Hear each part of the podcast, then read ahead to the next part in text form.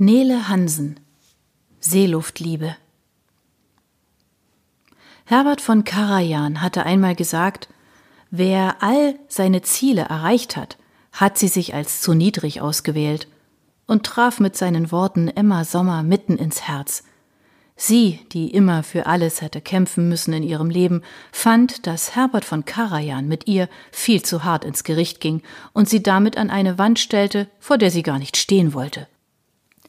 Was sie aber noch mehr wunderte, war, dass sie gerade jetzt, in diesem Augenblick, an diesen einen Satz denken musste, den sie damals aus der Zeitung aufgeschnappt und innerlich in einer ihrer gedanklichen Schubladen abgelegt hatte, mit dem eigenen Vermerk, ihn noch einmal gebrauchen zu müssen.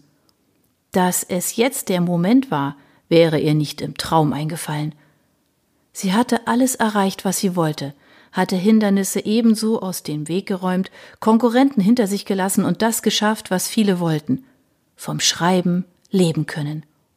Der innere Beweis, dass sie alles schaffen konnte, wenn sie nur daran glaubte und sich nicht beirren ließ. Was wäre aus ihr geworden, wenn sie auf ihre Mutter gehört hätte, die zu ihr sagte Woher willst du das Talent haben? Niemand von uns ist so, niemand war jemals so. Wir waren immer solide. Solide, wenn sie das schon hörte. Wer wollte solide sein, wenn er seinen eigenen Träumen nachgehen und sich das Leben aufbauen konnte, das man für sich selbst am lebenswertesten fand?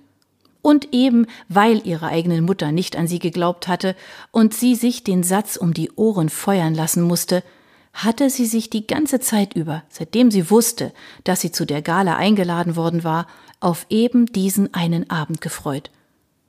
Sie hatte ihm mit solch einer stolz geschwellten Brust entgegengefiebert, dass es ihr wehtat, gerade jetzt diesen Satz von Karajan innerlich hören zu müssen. Das war nicht fair, ganz und gar nicht. Ihre Ziele waren niemals klein gesteckt gewesen, sie hatte sich niemals mit dem abgegeben, was sie erreicht hatte. Ihr innerer Motor war, wenn man es so wollte, ihr Ehrgeiz gewesen, endlich von dem leben zu können, was sie tat. Emma Sommer hatte es geschafft. Mit 36. Wer konnte das sonst noch von sich behaupten? So gut wie niemand. Auf jeden Fall niemand aus ihrer Branche. Natürlich, sie hatte damals, als sie anfing, ihrem Traum nachzueilen, viele Niederlagen einstecken müssen. Persönliche, berufliche und auch finanzielle. Niemand hatte damals auf eine gerade mal 19-jährige junge Frau gewartet, deren schulische Leistungen überschaubar gewesen waren und die nichts anderes im Kopf hatte, als ihre große Leidenschaft zum Beruf zu machen. Ihre Leidenschaft. Das Schreiben. Und gerade jetzt, wo Walter Marquardt, der Organisator der Schreibfederstiftung, vor ihr stand, sie aufmunternd anlächelte und meinte, Sie sind eine Schriftstellerin, die es schafft, mit einfachen, klaren Sätzen, ganz vielen kleinen Details ihre würdige Größe zu verleihen. Kam ihr der verfluchte Satz eines österreichischen Dirigenten in den Sinn, der ihr all ihren Erfolg madig machen wollte. Sie ist nicht nur erfolgreich, meinte Rüdiger Oller, ein hochgewachsener, grauhaariger, magerer Mann, dessen Lächeln aus unendlich vielen Zähnen zu bestehen schien. Ein Mann, wie sie immer wieder feststellte, der etwas Unwirkliches, etwas aufgesetzt Künstliches besaß, das ihr unangenehm war. Bisher hatte sich überwiegend Mark, ihr Agent, mit Olla unterhalten und zusammengesetzt, aber heute, an diesem Abend, an dem sie für ihren Bestseller Wasserherz geehrt wurde, hatte sich der Filmschaffende es sich nicht nehmen lassen, ihr seine Aufwartung zu machen. Er wollte ihr zeigen, und das mit einem laschen Händedruck und einem aufgesetzten Lächeln, wie sehr er sich für sie und ihre Arbeit interessierte. Dass er es mochte, wie sie vorging, und er sich nichts anderes mehr vorstellen konnte, als ihr Buch in einen Film zu verwandeln. Es schauderte sie, als sie ihn reden hörte und mitbekam, wie er seinen eben begonnenen Satz weiter ausführte und sagte, äh, sie ist auch eine gebildete und eine gewissenhafte Frau, so etwas gibt es nicht mehr oft. Und Menschen wie sie gibt es leider noch viel zu viele, dachte sie bitter bei sich und ärgerte sich darüber, dass sie freundlich nicken, dankbar lächeln und säuselnd sagen musste, oh, danke für das Kompliment. Die Wahrheit muss man sagen, nickte Olla. Das hat meine Mutter schon immer gesagt. Und genau deshalb wird Frau Sommer ja auch der Preis unserer Stiftung verliehen, weil sie Außergewöhnliches in kurzer Zeit geleistet hat. Stolz sollten wir auf sie sein. Emma lächelte knapp. Wenn die Männer nur wüssten. Sie seufzte innerlich, als sie den anschwellenden Schmerz in ihrer Brust spürte, als sie die Worte Stolz und Außergewöhnliches hörte. Das war sie nie gewesen, auf jeden Fall nicht in den Augen ihrer Mutter. Da war sie das kleine, ungezogene Mädchen, das sich lieber auf Dinge konzentrieren sollte, von denen es mehr Ahnung hatte, als von Büchertippen. Kamen ihr deshalb Karajans Worte in den Sinn?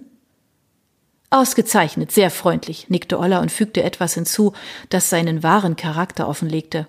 Solch eine Auszeichnung lässt sich doch wunderbar vermarkten. Ha, ich sehe schon das Kinoplakat vor mir. Emma seufzte und war ganz froh, dass Marquardt sie plötzlich am Oberarm berührte, hinauf auf die Bühne zeigte und sagte, ich werde Ihre Laudatio jetzt gleich halten und freue mich auf ein weiteres Gespräch nach dem offiziellen Teil. Ich mich auch, wich sie aus, ohne unfreundlich wirken zu wollen. Sie mochte Marquardt. Besonders deshalb, weil er sich anders verhielt als die anderen Anwesenden hier. Natürlich, er war anfangs etwas steif gewesen, hatte versucht, sie mit seiner Position zu beeindrucken, aber nach dem dritten Telefonat und der vierten oder fünften E-Mail waren sie beide zu einem freundschaftlichen Sie übergegangen, das immer öfter von einem Du abgelöst wurde. Im Laufe der Zeit war er zu einem normalen Menschen ohne Hintergedanken geworden. Er hatte nicht vor, sie zu vermarkten oder sich mit ihr sehen zu lassen.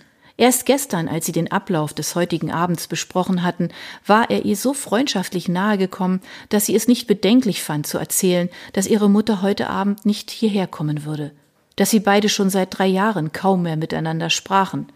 Ihr Vater, verschüchtert und ängstlich von dem ganzen Rummel, der um seine Tochter gemacht wurde, war zwar hier, hielt sich aber die meiste Zeit in der fast menschenleeren Lobby auf und trank nippend sein Bier.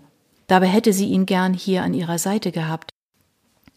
Emma musste lächeln, als sie ihn da am Eingang stehen sah, sein Bier in der Hand, den festen Entschluss gefasst, seinen jetzt eingenommenen Platz nicht mehr zu verlassen und sich erst dann wieder in Bewegung zu setzen, wenn es losging, und er von dort aus den größten aller Höhepunkte von Emmas Karriere verfolgen konnte.